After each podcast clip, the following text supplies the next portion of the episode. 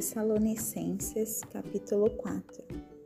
Além disso, vos rogamos, irmãos, e vos exortamos no Senhor Jesus, que assim como recebestes de nós, de que maneira convém andar e agradar a Deus, assim andai, para que continueis a progredir mais e mais porque vós sabeis que mandamentos vos temos dado pelo Senhor Jesus, porque esta é a vontade de Deus, a vossa santificação, que vos aditenhais da fornicação, que cada um de vós saiba possuir o seu vaso em santificação e honra, não, pa, não na paixão da concupiscência, como os gentios que não conhecem a Deus. Ninguém oprima ou engane o seu irmão em qualquer assunto, porque o Senhor é vingador de todas essas coisas, como também antes vô-lo dissemos e testificamos. Porque Deus não nos chamou para a imundícia, mas para a santificação. Portanto, quem despreza isto não despreza ao homem, mas sim a Deus, que nos deu também o seu Espírito Santo.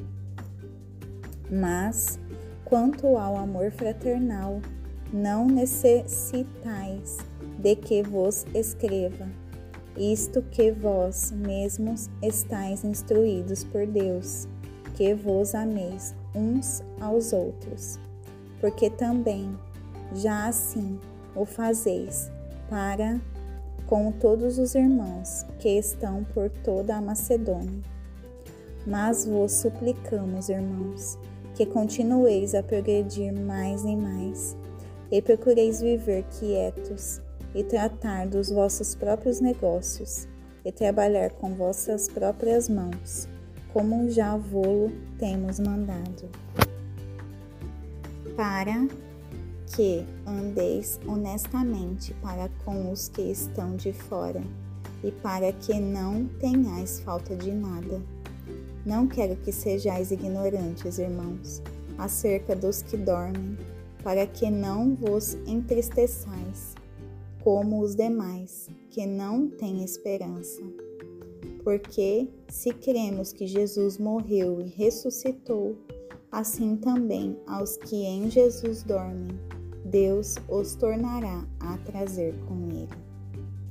Dizemos, pois, isto a vós, pela palavra do Senhor, que nós, os que estamos vivos e permanecemos para a vinda do Senhor, não precederemos os que dormem, porque o mesmo Senhor descerá do céu com brado, e com voz de arcanjo, e com a trombeta de Deus.